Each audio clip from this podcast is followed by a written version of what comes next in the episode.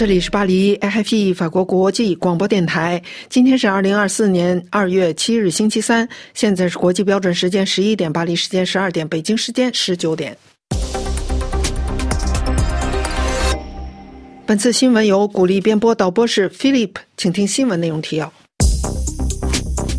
俄罗斯对乌克兰发起大规模袭击，造成至少五人死亡。莫斯科在总统选举前召见拉脱维亚、立陶宛和爱沙尼亚三国外交特使。美国国务卿布林肯在以色列讨论加沙停战和人质等问题。路透社曝光，哈马斯提出一百三十五天三阶段停火和最终结束战争建议。菲律宾计划在面向台湾的岛屿上加强军事存在。韩国新外长赵对列与中国外长王毅首次通话。欧盟通过绿色工业计划，旨在应对中国和美国。荷兰情报机构称，中国国家支持的网络间谍入侵荷兰国防系统。巴基斯坦选举前夕发生两起爆炸，至少二十二人死亡，三十七人受伤。请听新闻。俄罗斯今天周三上午对乌克兰发起大规模袭击，造成至少五人死亡。就在欧洲外交事务负责人博雷利访问基辅期间，俄罗斯再次发动了大规模空袭，至少造成五名乌克兰人死亡，其中包括首都基辅一栋居民楼中的四人。据法新社记者观察到，从前一天起就一直在基辅的。博雷利不得不躲进了防空洞。乌克兰总统泽连斯基今天在电报群上宣布，敌人又对我们国家发动了大规模攻击，六个地区成为攻击的目标。乌克兰武装部队总司令说，俄罗斯在周三早晨对乌克兰发动的新一轮攻击中，发射了四十四枚导弹和二十架无人驾驶爆炸飞机，其中的三分之二被摧毁。扎卢日内。在电报群上发表声明说，在总共六十四个装置中，乌克兰部队拦截了二十九枚巡航导弹和十五架无人机。莫斯科在俄罗斯总统选举前夕召见了拉脱维亚、立陶宛和爱沙尼亚三国外交特使。详情请听倪楠的介绍。路透社二月七日消息，俄罗斯外交部前一天在其官方网站上宣布，俄罗斯已经召见拉脱维亚、立陶宛和爱沙尼亚三国特使，以此行动来抗议拉脱维亚、立陶宛和爱沙尼亚政府对俄罗斯大选的破坏。俄罗斯外交部在其网站上宣布，拉脱维亚、立陶宛和爱沙尼亚政府对俄罗斯方面一再要求的确保今年三月即将在俄罗斯驻维尔纽斯、里加和塔林大使馆投票站举行的俄罗斯联邦总统选举的安全相关要求，没有做出适当反应。鉴于这一情况，俄罗斯外交部在莫斯科召见了波罗的海三国的临时代办。俄方要求波罗的海三国政府采取一切必要措施，确保选民安全以及俄罗斯联邦大使馆的雇员在投票期间的安全。俄方还对三国指出，在选举期间制造困难将引起居住在这些国家的俄罗斯公民的严重抗议，因为这将侵犯他们的宪法权利。俄罗斯外交部最后警告说，如果继续发生破坏俄罗斯大选的情况，俄方将在双边和国际框架中采取果断行动，向波罗的海国家政府追责。拉脱维亚国家新闻社援引独立媒体梅居萨和 Vestga 的报道称，克里姆林宫已经命令官员确保至少百分之八十的俄罗斯人口投票给普京。在加沙以哈战争进入第五个月之际，美国国务卿布林肯周三会见了以色列领导人，以推动在加沙地带达成新的停战协议，包括释放人质。布林肯是在访问了埃及和卡塔尔这两个调停国之后，于周二连夜抵达以色列的。这是他在十月七日哈马斯攻击以色列引爆加沙战争以来对该地区第五次访问。他将与以色列总理内塔尼亚胡会面，讨论加沙停火和释放以色列人质等问题。法新社说，哈马斯宣布他已向埃及和卡塔尔调解人提交了对美国、卡塔尔和埃及官员一月底在巴黎提出的停战建议的答复，但未透露细节。据一名美国官员称，卡塔尔的埃米尔已于周二向布林肯通报了这一答复。据路透社说，哈马斯的建议是在一百三十五天内实现三阶段停火，最终结束战争。路透社看到的文件显示，哈马斯的反建议设想了三个阶段，每个阶段持续四十五天。根据哈马斯的反建议，所有以色列妇女人质、十九岁以下的男性、老人和病人将在第一阶段四十五天内释放。以换取以色列监狱释放巴勒斯坦妇女和儿童，剩余的男性人质将在第二阶段释放，并在第三阶段交换遗体和残骸。到第三阶段结束时，哈马斯希望双方能结束战争，达成协议。哈马斯在其提案增编中说，希望以色列释放一千五百名巴勒斯坦囚犯，其中的三分之一要从无期徒刑名单中挑选。停战还将增加向加沙绝望的平民提供食品和其他援助。这些平民正面临着饥饿和基本物资严重短缺。去年十月七日，哈马斯统治下的加沙武装分子在以色列南部杀害了一千二百人，并劫持了二百五十三名人质。随后，以色列开始对加沙发动军事行动。据哈马斯的卫生部说，至少有两万七千五百八十五名巴勒斯坦人已被证实在以军的行动中丧生。菲律宾国防部长宣布，计划在菲律宾面向台湾的岛屿上加强军事存在。详情请听福林的介绍。菲律宾国防部长已下令军方增加驻扎在台湾附近菲律宾最北部岛屿的部队人数，以加强马尼拉的领土防御能力。菲海军称，菲律宾国防部长特奥多罗二月六日在访问距离台湾不到两百公里的巴丹群岛的海军设施时，还要求在那里开发更多的建筑。据菲律宾海军周二晚些时候发表的一份声明，特奥多罗表示，从二零二四年开始，菲律宾武装部队的行动节奏将加快。巴丹群岛和台湾之间的巴士海峡被认为是船只在西太平洋和有争议的南中国海之间航行的咽喉。台湾国防部称，中国军方定期派遣舰船和军机通过该海峡。去年十一月，菲律宾和美国两军在菲律宾最北部水域开展联合巡逻。特奥多罗指出，巴丹群岛就北部基线而言是菲律宾的先锋。他在菲律宾武装部队及海军领导人的陪同下访问了当地。菲律宾海军表示，特奥多罗的访问标志着我国对领土防卫和国家安全承诺的关键时刻。路透社去年报道指，美国军方正就在巴丹群岛开发民用港口与菲方进行谈判，此举将促进美方进入面向台湾的战略要地岛屿。二零二三年，菲律宾几乎将美军可以进入的军事基地数量增加了一倍，其中包括三个面向台湾的基地。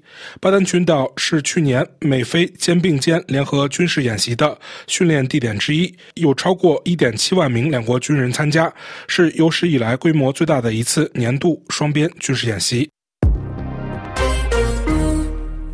韩国新任外长赵对列与中国外长王毅首次通话。据韩联社二月七日报道，双方二月六日通话的时长五十分钟，就高层交流、供应链合作以及朝鲜核问题等彼此关注的问题交换了意见。韩国外交部表示，双方重申重视并发展双边关系的共识，一致认为加强各阶层、各层级战略交流和沟通，对于面向未来的双边关系至关重要。赵对列强调，韩中两国将矛盾点降到最低，不断积累成果，基于互信推动两国关系可持续发展非常重要。赵对列还就朝鲜在新年伊始发起各种挑衅，导致韩半岛地区紧张局势升级，违反联合国安理会决议，进行核导研发推进与俄罗斯军事合作等问题表示了忧虑，并呼吁中方为朝鲜停止挑衅、重返无核化之路发挥建设性作用。据路透社二月六日北京报道，中国外长王毅周二在与韩国新外长通话时表示，中国希望韩国对北京奉行积极、客观、友好的政策。中国外交部在一份声明中援引王毅的话说：“中韩两国经济关系。”密切，应共同努力维护产业链和供应链的稳定与畅通。欧盟通过绿色工业计划，旨在应对中国和美国。详情请听阿曼婷介绍。欧洲议会和欧盟成员国周二就放宽欧洲绿色技术领域的法规达成了一致，通过了净零排放工业法规，目的是为了增强欧洲绿色技术面对中国和美国的竞争力，同时也不歧视核电。为了在二零五零年实现碳中和、建立能源主权，并摆脱俄罗斯碳氢化合物燃料的束缚，欧盟放在优先地位的技术是太阳能电池板、风力涡轮机、电池热泵、可再生氢。欧盟打算为这些行业提供法规上的支持，以便在欧洲进行更多的生产，确保能够在市场中占据重要的份额。根据预计，到2030年，该市场的规模将是现在的三倍，达到每年六千亿欧元。就在被视为战略性行业建立制造零部件的工厂，温室气体的零净排放工业法规简化了批准程序，并缩短了批准的期限。对于非常大型的项目，批准的期限将不超过十八个月；对于小型项目，批准的期限不超过十二个月。与欧盟委员会二零二三年三月提出的初步提案相反。通过的文本将整个核领域都给纳入了战略技术清单。对法国、瑞典、波兰等十来个国家来说，这是一项重要的胜利。这些国家为确保他们供应的电力是无碳电力，依靠的是核能。然而，每个成员国仍可自由地将核电或者是任何其他技术排除在支持措施之外。荷兰情报机构二月六日周二称，中国国家支持的网络间谍去年进入了荷兰一个军事网络，并称这是中国针对荷兰及其盟国的政治间谍活动趋势的一部分。荷兰防长。奥隆格伦说：“确保让中国实施此类间谍活动被公之于众非常重要，因为这将有助于提高国际社会抵御此类网络间谍活动的能力。”荷兰军情局与情报安全总局表示，黑客在一个五十人共用的非机密研究的。武装部队网络中植入了恶意软件，隐藏了自己的活动。荷兰军情局与情报安全总局在报告中强调，这一事件并不孤立，而是中国针对荷兰及其盟国更广泛政治间谍活动趋势的一部分。去年四月，荷兰情报安全总局在其年度评估报告中指出，中国是荷兰经济安全的最大威胁，其间谍活动主要针对高科技公司和大学。世界制造芯片光刻机主要供应商阿斯麦是一个主要的目标。该公司总部位于荷兰南部城市费尔德霍芬。周三，巴基斯坦西南部发生了两起爆炸事件，造成至少二十二人死亡，三十七人受伤。爆炸可能是由周四即将举行的议会和省级选举候选人办公室附近的诱杀装置引起的。第一起爆炸发生在巴基斯坦俾路支省首府奎达以北约五十公里的皮申县，一名省级选举独立候选人办公室的附近。俾路支省新闻部长阿查克扎伊告诉法新社：“这显然是一起简易的爆炸装置。爆炸事件共造成十二人死亡，超过二十五人受伤。”据这位俾路支省新闻部长说，第二次爆炸发生在奎达东北大约一百五十公里处的基拉。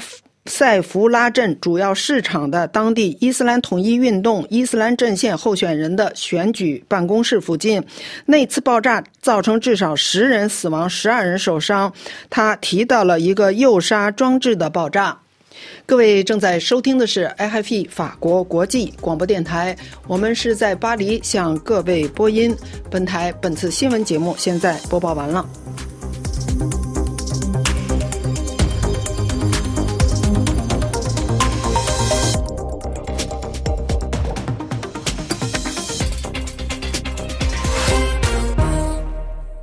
这里是巴黎 RFI 法国国际广播电台。下面请听福林的要闻解说。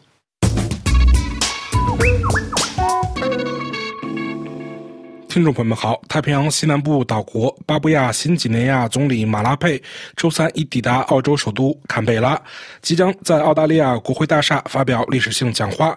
但围绕莫尔斯比港的政治风暴仍在继续酝酿。马拉佩此行正值北京继续努力扩大与太平洋岛国的安全关系之际，巴西领导人预计将向澳方保证，该国不会与中方签署任何新的警务协议。本周四，马拉佩将成为首位在澳大利亚国会发表演讲的太平洋岛国领导人。在巴新即将迎来脱离澳大利亚独立五十周年之际，预计他将在讲话中赞扬双边关系。但是，马拉佩在国内正面临着对其领导地位的不信任动议。这一动议最早可能在下周提出。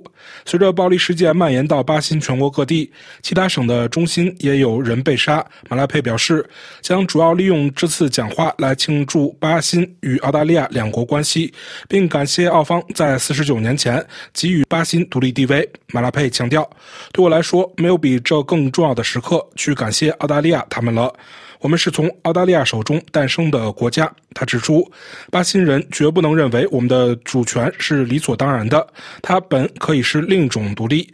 我们的国旗升了起来，澳大利亚的国旗降了下来，而不是被扯下来。预计马拉佩和澳大利亚总理阿尔巴尼斯还将探讨巴新国内的安全问题。以及上个月发生的致命骚乱后，两国间更广泛的防务和警务关系。巴新总理上一次访问澳大利亚是去年十二月，当时双方签署了双边安全协议。澳洲将向巴新提供两亿澳元，以帮助满足其国内安全需求。预计这笔资金将用于巴新的警察建设和培训，以及扩大和改善该国的司法机构。巴新外交部长特卡钦科向澳大利亚广播公司介绍称，澳大利亚和巴新政府部门目前正在努力落实该协定。特卡琴科谈到：“我们需要看到成果，它不能只是一份签署的文件，在架子上积了灰就被遗忘了。”特卡琴科周二会见了澳大利亚外长黄英贤和国际发展及太平洋事务部长康洛伊。特卡琴科在一份声明新闻稿中指出，三人探讨了此行的商定公告，内容涉及法律和司法、移民、气候资金、关键基础设施投资和奖学金问题。特卡钦科还提及，他借此机会保证，巴新政府致力于将澳大利亚作为安全合作伙伴，消除了巴新正在与中华人民共和国开展安全合作的误传。上周，特卡钦科向路透社记者称，中国政府于去年九月与巴新方面进行了接触，并表示愿意在国内安全方面协助我们的警务和安全工作。他的这番话成为了巴新的头条新闻。但随后几天，特卡钦科又否认了与北京将签署新协议的前景，宣称巴新将坚持与传统合作伙伴开展安全合作，并表示巴新不太可能与中国签署任何新的警务协议。特卡钦科在访问澳洲前接受 ABC 采访时，更加明确地保证该国不会签署新的警务协议，并补充说，中方理解巴新不会与其签署该协议。特卡琴科在采访中说：“中国没有反抗，因为我们不支持他们的警务政策。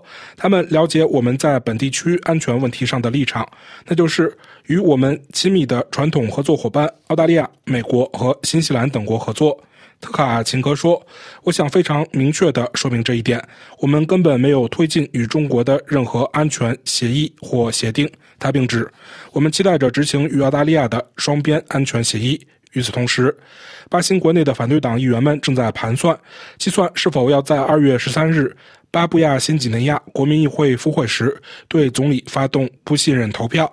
在一月十日的骚乱之后，来自马拉佩领导的潘古党和其他联盟伙伴的约十名议员已辞去了政府职位，其中包括巴新前总检察长兼石油和能源部长库阿。巴布亚新几内亚大学经济学讲师拉威尔分析指，当不信任投票的宽限期结束时，总理通常会留在国内。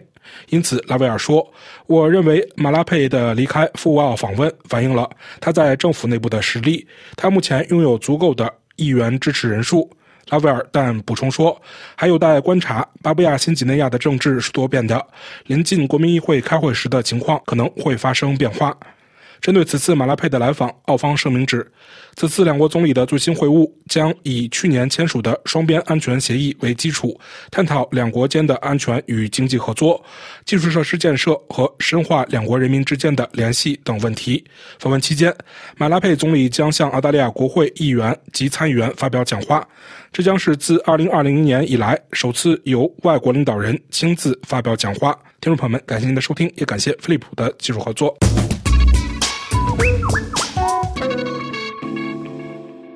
这里是 RFI 法国国际广播电台，接下来是由刘芳为您主持的法国报纸要节目。各位听众，法国审计署发布报告，为滑雪胜地面临全球变暖的紧迫经济问题拉响警钟。法国教师工会组织二月六日发出呼吁，要求全国教师为加薪、改善工作环境以及反对中学教育政策举行罢工。为平息多国农民的不满情绪，欧盟决定撤回减少农药使用的规定，同时公布2040年气候目标以及下一阶段能源转型的路线图。这是2月7日出版的法国各大日报头版关注的新闻焦点。各报聚焦的国际新闻内容分别有：阿塞拜疆迎来大选，63岁的现任总统伊利哈木·阿利耶夫将在没有对手的情况下获得第五次连任。土耳其南部和东南部省份地震一年后，震区复兴缓慢，依旧满目疮痍。查理三世国王罹患癌症，震惊英国。此外，《十字架报》在网页论坛栏目刊出法国国家研究中心名誉研究主任、著名汉学家、中国问题资深学者白夏的一篇文章，揭示了中国国家主席习近平打算创建一个平行的世界秩序，以达到操控全局的目的。白夏在文章中写道：“习近平逐渐在共产党内和中国国内树立了自己至高无上的权威，构建了为其新的世界秩序服务的力量。自2022年中共二十大确立了第三个任期以来，习近平便将国家安全置于其治国的核心地位。为此，习近平不断在各个领域加强党的领导。”在最高层管理机构的人事任免问题上，只有他的心腹人物才能够受到提拔，进入政治局常委会。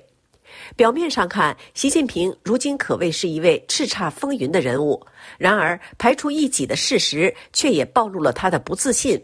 这一部分受到排挤的少数派可能会构成未来的危险。不过，习近平正在着手完成他在2017年第二任期开始时制定的捍卫国家安全政策。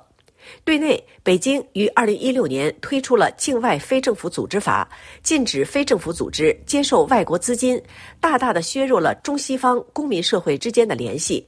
此前，在2015年7月9日对民权律师的围捕，已经压缩了社会的自治空间。二零二三年四月通过的反间谍法令局势进一步恶化。如今，任何向外国人提供非官方信息的人都有可能被判间谍罪。中国公民与外国人之间的任何交往都可能被视为勾结敌对势力。相关法令还鼓励中国公民举报所谓的可疑的外国人。另外，任何民主诉求都可被视为美国阴谋。因此，继香港2019年针对引渡罪犯条款举行的大规模抗议活动之后，中国人大便于2020年6月通过了对香港的国家安全法，终止了香港特别行政区享有的自治权。此后，香港社会发生巨变。在国际上，面对美国加大对中国制裁的强硬立场，习近平决定作出回应，打破了邓小平倡导的“韬光养晦”、静候在世界舞台上的机遇的外交策略。二零二三年，中国将阿根廷、埃塞俄比亚、沙特阿拉伯、阿联酋和伊朗纷纷纳入金砖国家行列。文章指出，习近平试图以“一带一路”组织一个平行的世界秩序。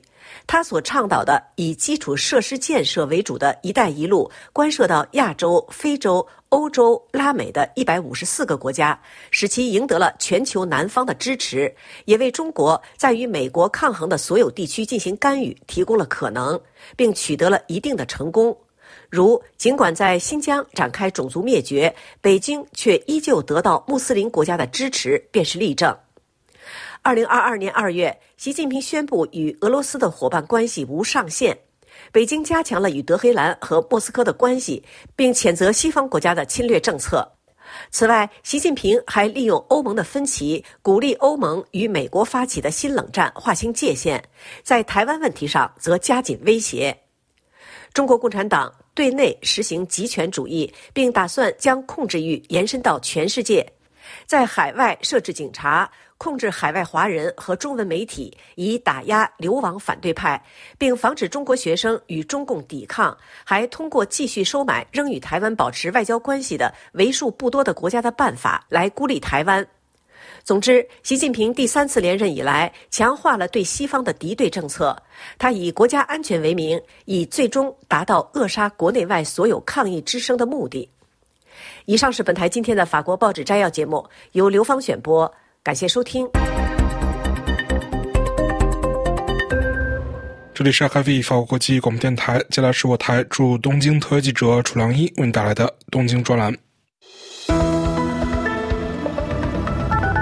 去年十一月二十六日，第十次日中韩外长会议在韩国釜山举行，三方同意加快工作，在适当的时候尽快举行自二零一九年以来未举行过的三国领导人峰会，而韩国方面表示，三国领导人峰会年。年内举行有困难，估计会在明年年初举行。但是现在已到二零二四年二月，有关日中韩首脑峰会的准备工作迟迟不见进展。据共同社二月一日报道说，向中方问询有关日程安排，中方也没有回应。此前，日中韩一直对举行中断了的日中韩首脑峰会持积极的态度，但是为什么搁浅了呢？共同社二月一日指出，日中韩三国同意。尽快举行的首脑峰会，现在可能在五月之后举行。这是由于岸田内阁的支持率较低，以及鉴于主办国韩国将于四月举行的大选，中国正在评估日韩政府的向心力，这可能也是原因之一。而最重要的。原因与日美韩最近的外交与军事活动及台湾问题相关。去年十月到今年年初，日美韩连续举行大规模联合军演，引起中方警惕。而日本政府一月二十六日宣布，首相岸田文雄将于四月十日作为国宾访美。这是时隔九年，日本首相对美国的正式国事访问，而这次访问是在台湾于今年一月十三日举行总统大选，民进党候选人赖清德当选后的一次重要访问。在赖清德当选后，美国总统拜登、国务卿布林肯和日本外相上川阳子都公开表示祝贺，引起中方极大愤怒，分别对日美表示抗议。而在台湾总统大选前的一月十二号，赖清德在接受韩国《朝鲜日报》采访时表示。两岸的议题不单纯是台湾和中国问题，已经是全世界问题。一如韩国总统尹锡悦所说的。北韩的问题不单纯是韩国的问题而已，是全世界问题。尹锡悦也讲到，中国的问题不单纯是台湾的问题，也是全世界的问题。四月岸田访美是日美关系中的一个非常重要的环节。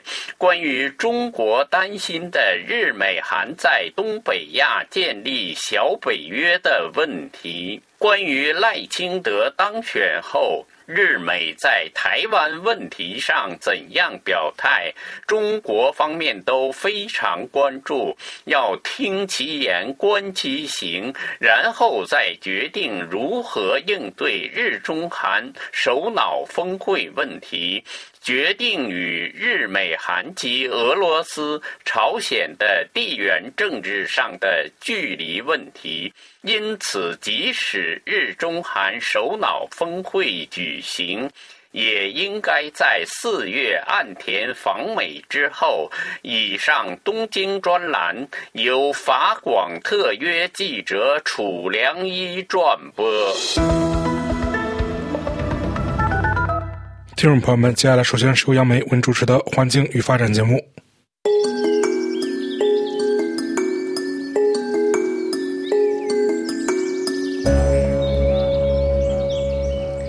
听众朋友。南美小国智利刚刚遭遇了二零一零年地震以来最大的一次悲剧。智利中部瓦尔巴雷索地区上个周五突然爆发森林大火，火势以前所未有的速度蔓延，造成了上百人死亡。智利政府将本周一一周二两天定为是国丧日。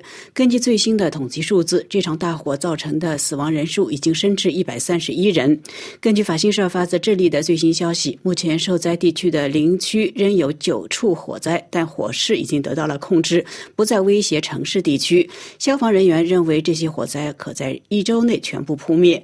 不过，在智利的中部以及南部的十个地区，依然有一百六十五处小型的火灾。森林大火在智利并不罕见，但为何此番火灾火势会蔓延得如此之快？这场大火如何成为二十一世纪最致命的火灾之一？法广根据独立卫星图像实验室提供的图片，以及对当地气候专家和森林管理部门的采访，向大家做一个综述。二月二日星期五，大瓦尔帕雷索地区富看海滨度假胜地的山丘林区同时发生了多起火灾。该地区位于首都圣地亚哥西北约一百二十公里的太平洋沿岸。智利当局正在对造成火灾的直接原因进行调查，这或许是由于疏忽，也可能是由于犯罪因素。但有一点可以肯定，正如美国国家航天航空局网站的卫星图像所显示的那样，火焰蔓延之速度异乎寻常。长，造成火势蔓延迅速的原因，首先是由于气候因素。气候变化是酿成此次巨大火灾的主要因素。因为火灾爆发之时，南美洲的多个国家由于威尔尼诺现象都出现了持续热浪。智利、阿根廷、巴拉圭和哥伦比亚等国的许多地方的气温都创下了历史记录。比如说，阿根廷，阿根廷也在一月二十一日至三十一日期间受到持续热浪的侵袭，这股热浪一直持续到二月份。阿根廷因此发布了最高级别的高温红色预警。智利自一周以来一直处于热浪之中，气温接近四十度。智利大学林业科学学院地理学家兼林业工程师米格尔·卡斯蒂洛向法广解释说，周五的阵风时速超过每小时三十至四十公里。在这样的情况下，如果火势不能在十五分钟内得到控制，就会酿成悲剧。他还补充说，这种大火会产生自己的小气候，热空气迅速上升，取代冷空气，产生名副其实的火旋风。这就是大火从一开始就几乎无法控制，尤其是地面上有大量干燥的植被，这就更使火势一发不可收拾。虽然类似的火灾在过去也发生过，但是从未像今天这样频繁以及猛烈。对气候研究人员来说，气候变化是造成所有这一切的粘合剂。连续几个月来的干旱以及最近几天来的高温是造成此次火灾的原因所在。联合国世界气象组织美洲地区办公室科尔特特女士也指出，受厄尔尼诺现象的影响，预计南美地区夏季的最高气温可能会超过正常值。她说，二零二三年已经是有记录以来最热的一年。当前厄尔尼诺现象的变暖效应很可能会在二零二四年期间进一步加剧高温，这将导致更多的极端天气。而且最近的厄尔尼诺现象是在已经变暖的海洋之上发生的，其危害性也就成倍的增加。最后造成火势迅速蔓延，并且导致如此多的受害者的原因，还有一些重要的因素。在智利南部，那里有大片的松树和桉树种植园，这些单一的种植园往往会导致土壤干燥，进一步推动火灾的蔓延。另外一大重要因素是当地混乱不堪的城市化进程。据法广智利特约记者的报道，被大火吞噬的地区都是人口密集区，一些中产阶级家庭在当地修建了永久性的住房，但也有一些贫困的家庭在未经允许的情况下搬到了当地，用木头和铁皮搭起了临时的房屋。某些住房甚至被修建在本应被空出的防火带，居民们未经许可而形成的小型的垃圾场，为火焰蔓延提供了理想的燃料。瓦尔帕莱索市市长昨晚在接受媒体采访时感叹，该国的环境法缺乏完善，对森林边缘地区的违反安全原则修建的建筑缺乏明确的执法法规。听众朋友，以上是今天的环境快讯，是由杨梅编播。要感谢飞利普的技术合作，更感谢各位的收听。我们下次节目再会。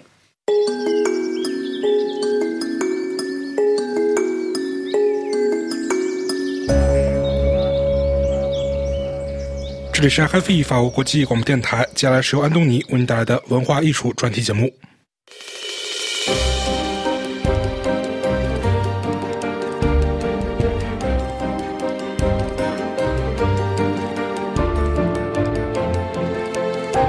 各位好，我是安东尼，欢迎收听文化艺术。我今天的话题是香水。小的时候在杭州，每次见到这里痛那里痛的老人，总是能闻到一种非常特别的气味，那是从他们身上的一种有药性的胶带传出来的味道。气味越大，当地人就觉得药性越足，活血化瘀和止痛的疗效就越好。这种胶带叫伤筋膏。里面往往有一种气味很重的原料，叫麝香。后来搬到巴黎来工作生活，经常闻到法国人身上有一种很特殊的香水味道，多多少少有一点中国老头老太太的那种伤筋膏的味道。不同的是，多了一点花香和木香，而这种香味给人的暗示是，这抹香水的人生活可真考究，精致到看不见摸不着的细节了。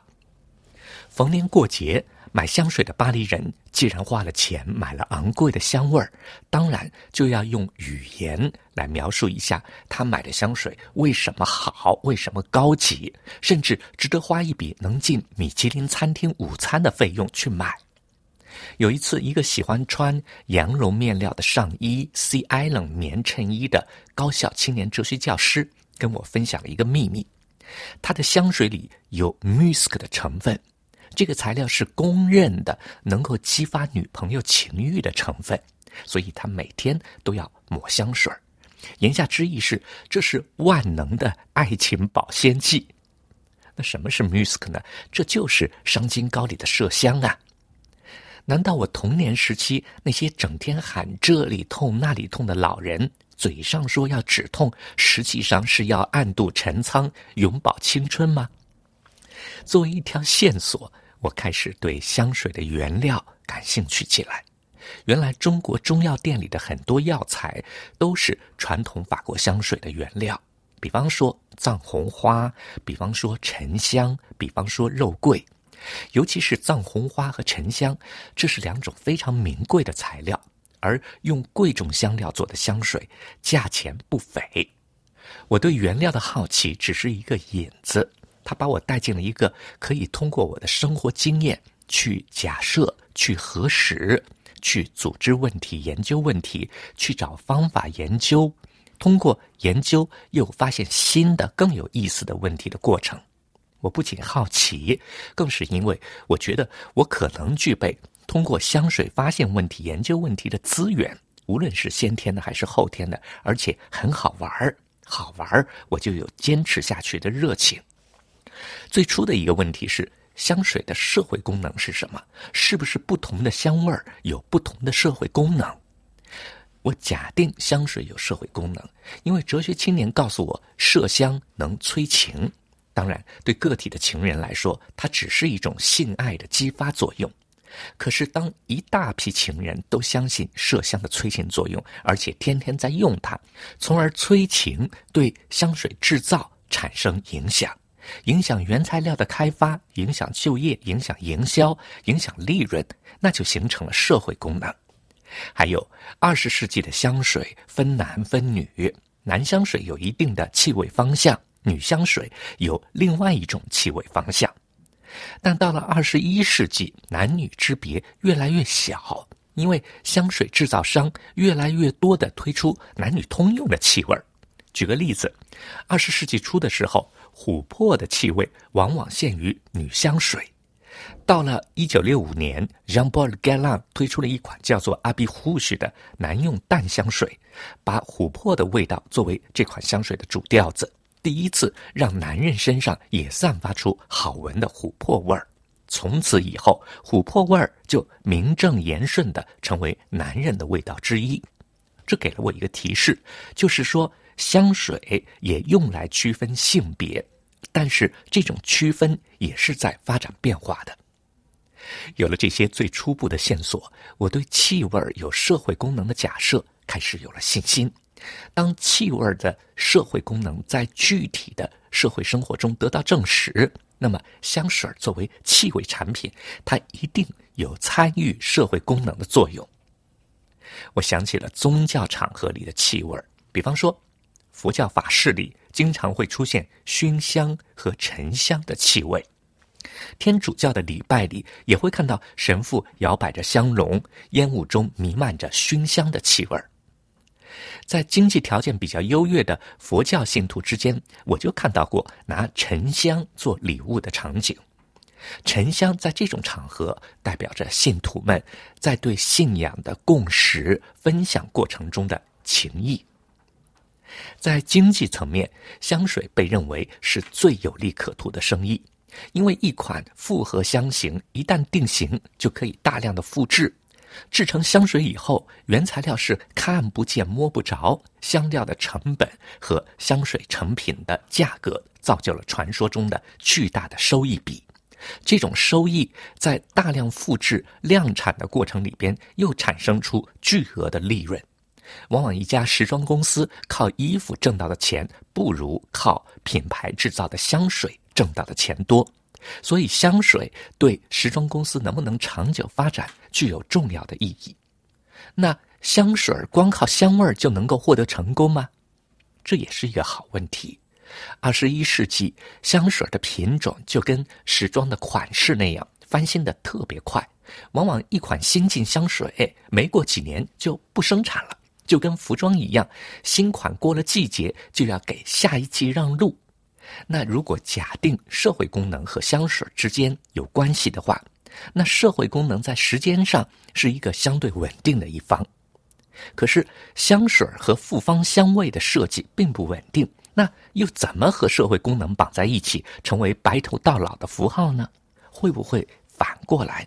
不是社会功能在社会活动中绑定香味儿，而是香味儿制造出来以后，被营销团队附加了一些意义推送给社会呢？如果之后附加上的意义被营销式的推送给了社会和使用香水的人，他真的能够站得住脚吗？换个说法，如果麝香真的能催情，一直被用来当做催情工具。那么含有麝香香味的香水就有实际功能。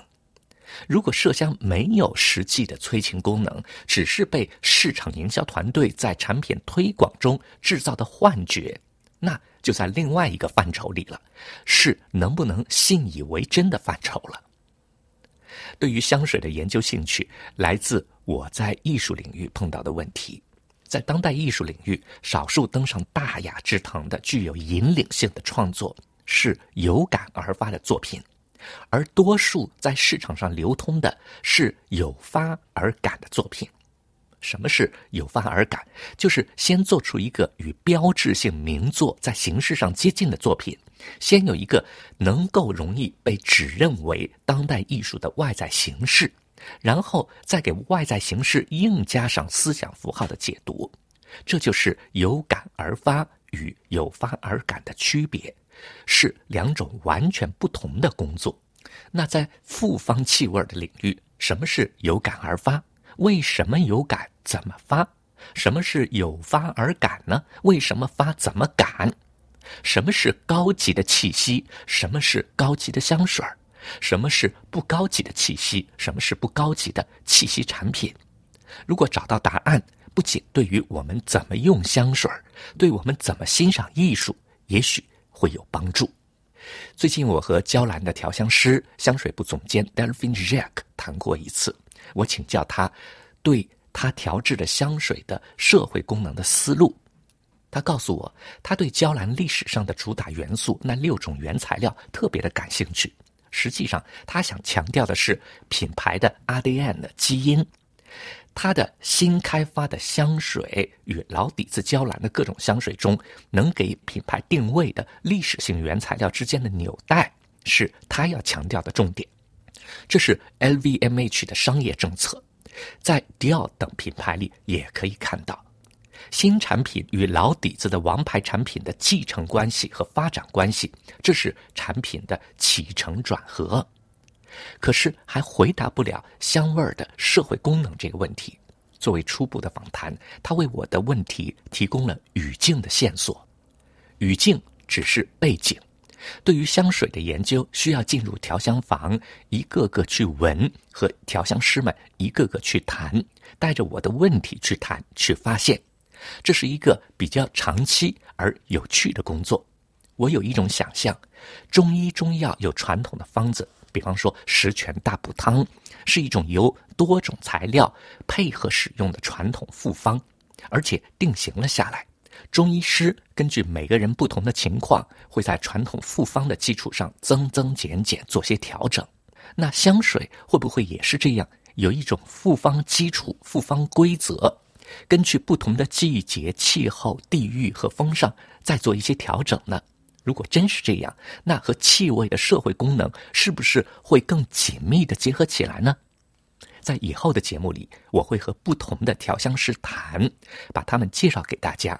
我们一起在香味中，在观察复方香味的组合中，来观察和分析香味这个看起来可有可无的元素，在我们的社会生活中的角色。这次节目就到这儿。由安东尼编辑主持，感谢收听。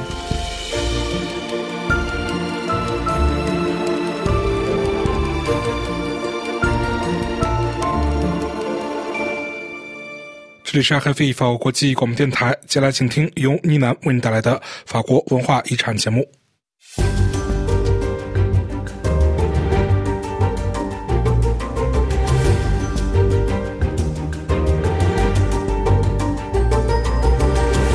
各位好，欢迎收听本期的文化遗产，我是倪楠。二月七日星期三一直到年底，巴黎地下考古博物馆将为您展示历史长河当中掉入塞纳河当中的物品。巴黎的诞生绕不开古老的西带岛，而塞纳河也是一条非常特别的河流，它的波浪当中隐藏着一些非常奇特的文物，以各自的方式讲述着巴黎的历史。巴黎地下考古博物馆位于巴黎中心的圣母院广场地下，以考古遗迹为西带岛的城市群和建筑演变提供了独特的记录。古代港口码头、高卢罗马公共浴场、四世纪初的围墙、主宫教堂的地下室、新圣母街的中世纪遗迹、弃婴院的建筑基础、奥斯曼下水道的遗迹等等，史前、古代。中世纪和古典时期，过去的时光又复活了。这里唤起了人们对于巴黎最古老街区之一的记忆，展示了这座城市两千多年以来是如何不断自我重建的。从历史到如今，从猛犸象的象牙到阿波罗的神像，再到第一次世界大战的头盔等等，这一展览名为“塞纳河”的展览，约一百五十件被塞纳河所庇护的落水物品，向今人讲述着塞纳河的历史和在其周边活动过的人类的故事。在本次展览期间，塞纳河寻得物按时间顺序来呈现。首先是史前人类遗址，之后是古代，尤其是罗马人遗迹，再然后是中世纪兵器和现代武器、宗教配饰物、建筑碎片和垃圾等等。这次展览还探索了巴黎上游和下游的塞纳河段，追溯了塞纳河位于勃艮第的源头，在奥博的古老渔业，以及在克里希拉加伦的旧石器时代遗址。通过本次的塞纳河肖像图展，人们看到了史前时期以来人和河流之间的相互作用。展览汇集了考古研究人员的心血，每件寻得物都讲述着巴黎的故事。自从被遗失、被抛弃之后，这些物体已经沉降或随着水流所移动。所有这些都见证了塞纳河的历史。它的演变、它的发展和它的景观，也见证了塞纳河畔的人类迁徙特征、他们的生活方式、他们的信仰和战争等。塞纳河的展览的科学事务专员希尔维·罗宾二月六日在开幕式上解释道：“本次展出的物品，要么是在塞纳河河道疏浚过程当中偶然发现的结果，要么是十九世纪以来进行挖掘的结果。”他还指出，地下博物馆当中藏有二十世纪六十年代在前院发现的高卢罗马时代遗址，包括卢滕西亚及巴黎的古称的第一个港口的码头部分。它位于现如今塞纳河码头以下五十米，低于地面四米。这表明塞纳河当时比现在更宽更浅。此后，巴黎加深了塞纳河河道的深度，使其能够通航。之后，人们就时不时地从塞纳河当中发现各类陶瓷容器、阿波罗等的神像、各类铜合金雕像或者木质捕鱼器具。从中世纪开始，人们在塞纳河里发现过铅制肖像、一些顶针、一些爱情戒指、微型盘子、武器，或者是可能在当时具有通行证价值的代币等等。巴黎地下考古博物馆近年来经受住了多重考验，除了新冠危机，二零一九年肆虐巴黎圣母院的大火也曾经对该博物馆凶险异常。虽然博物馆位于地下，没有直接受到火灾的影响，但是火灾所造成的铅污染和二零二一年塞纳河的洪水导致其间歇性的重新开放又关闭。目前，该博物馆已经恢复了稳定的营业。好了，以上是本期的文化遗产，我们一起来关注了巴黎地下考古博物馆所呈现的塞纳河的遗迹。我是倪楠，感谢收听。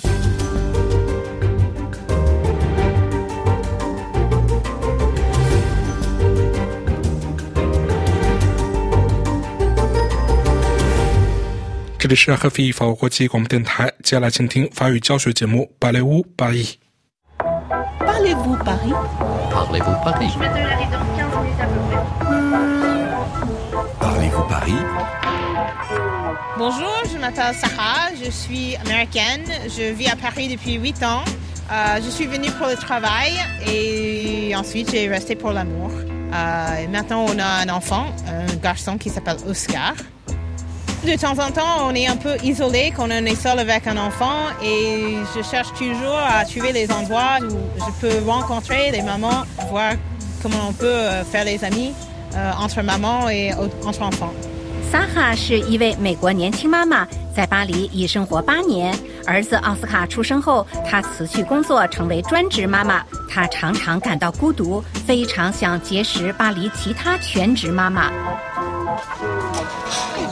Bonjour 啊，Bonjour！我知道一家去处肯定能让他满意。Café Grenadine 红石榴咖啡馆。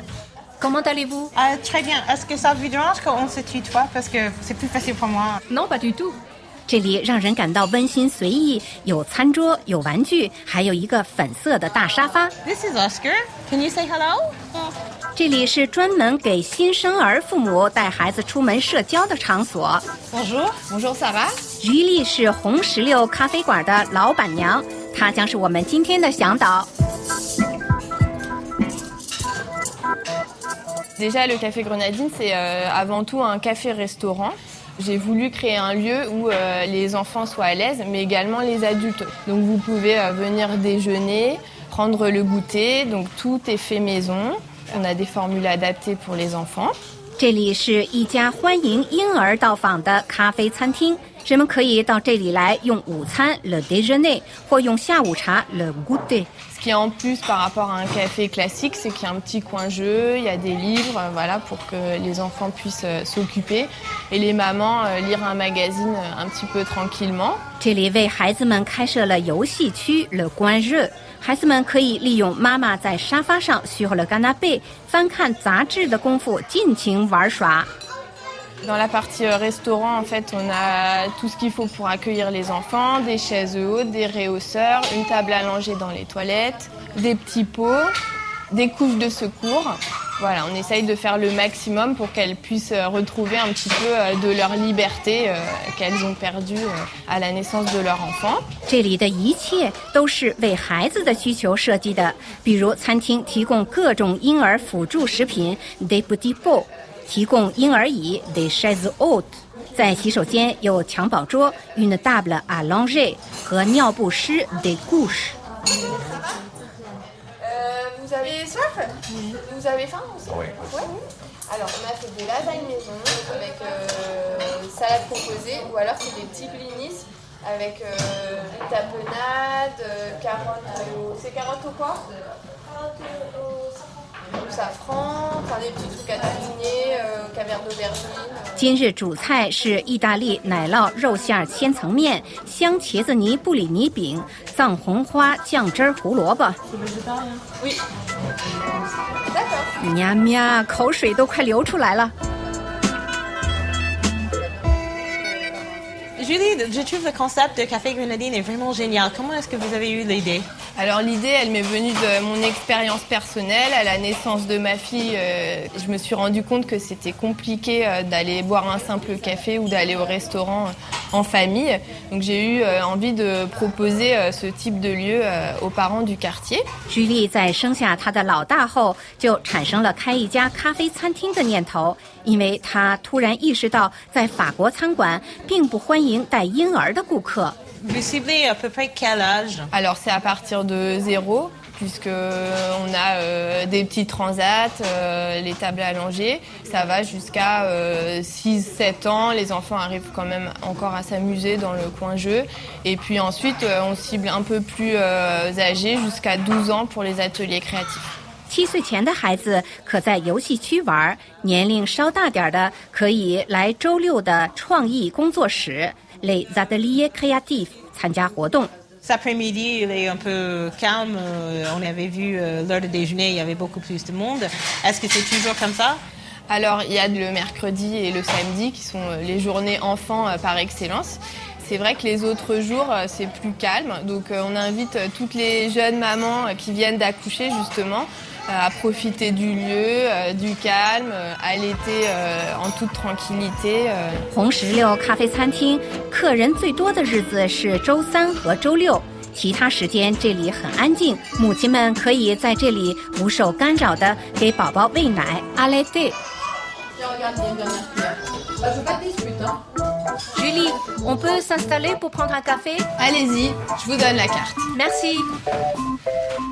就让我们在这里坐会儿，喝杯咖啡。我们还想进一步了解法国人如何解决婴儿看护问题。这里是爱咖啡法国国际广播电台新闻重播新闻提要。俄罗斯对乌克兰发起大规模袭击，造成至少五人死亡。莫斯科在总统选举前召见波罗的海三国外交特使。美国务卿布林肯在以色列探讨加沙停战和人质释放等问题。路透社曝光哈马斯一百三十五天三阶段停火和最终结束战争的建议。菲律宾计划在其面向台湾的岛屿上加强军事存在。韩国新外长与中国外长王毅首次通话。欧盟通过绿色工业计划，旨在应对中国和美国。荷兰情报机构称，中国国家支持的网络间谍侵入荷兰国防系统。巴勒斯坦选举前夕发生两起爆炸，至少二十二人死亡，三十七人受伤。